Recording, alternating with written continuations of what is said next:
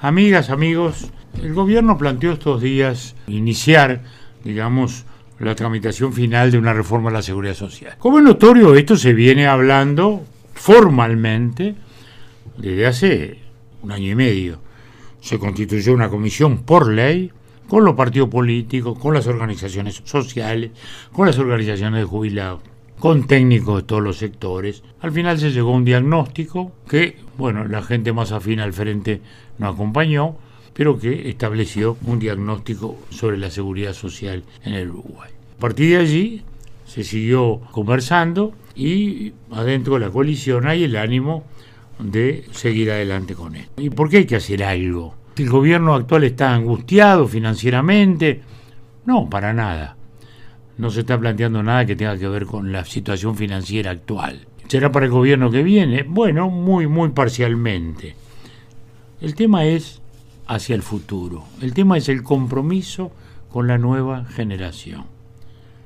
Todos, todos, Astori en su tiempo reiteradamente, Mujica, Vázquez, todos han reconocido que estábamos viviendo más y mejores años y que había que adaptar el sistema de seguridad social porque no era lo mismo bancar, digamos, 15 años de jubilación que 20 o 10 que 15. Era, por suerte, vivimos más años, por suerte vivimos mejor, cuando yo llegué a la presidencia en el 85, la expectativa de vida de un uruguayo eran 73 años.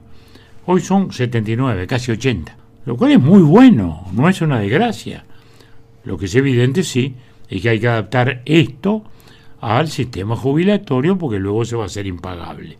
No podemos llegar a lo que llegaron la caja de jubilaciones eh, profesionales o la caja de jubilaciones bancarias, que es a una situación de quiebra. Entonces, se presenta un proyecto, discutiremos, no sé si habrá unanimidades, habrá retoques probablemente, pero me importan dos tres precisiones. Primera, la reforma no toca nada a ningún jubilado, no tiene nada que ver con las condiciones de los jubilados actuales, no se le puede tocar, tampoco se le podría tocar por la Constitución, pero en cualquier caso esto no tiene nada que ver con los jubilados actuales. Se piensa hacia el futuro. ¿Y por qué se quiere actuar ahora?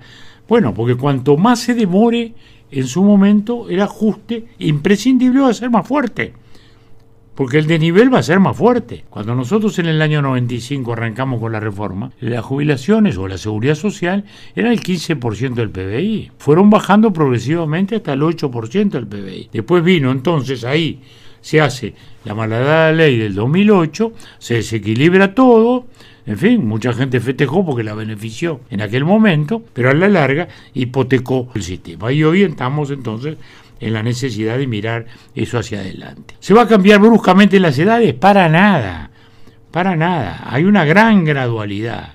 Se aspira a llegar a los 65 años, pero en dos años, en cinco, no, no. Recién en el año 2035 se llegará a los 65 años progresivamente de una reforma que va a empezar a operar en eso recién dentro de 5 y se irán agregando así progresivamente hasta llegar a eso. Quiere decir que estamos en una gradualidad imprescindible para que no haya una herida, digamos, para la gente que está próxima a jubilarse en los próximos 2, 3, 4, 5 años, que no tiene problema de nada, de modo que este, podamos realmente hacerlo sin daño. Hoy es sin daño. Dentro de unos años va a ser peor. Este es un compromiso ético, yo lo he dicho y lo vuelvo a decir. Es un compromiso moral del sistema político. Si todos estamos de acuerdo en que hay que cambiar el sistema, en que hay que mejorarlo, en que hay que reequilibrarlo, hagámoslo, hagámoslo. Lo otro es demagogia. Por supuesto, queda claro que los que tienen hoy cómputos especiales, la construcción, por ejemplo, los rurales, los maestros, van a seguir teniendo cómputos distintos, sin ninguna duda. Todas las mujeres van a poder jubilarse también un año antes por cada hijo, un beneficio que accedían hoy solo las del BPS y la Caja Militar.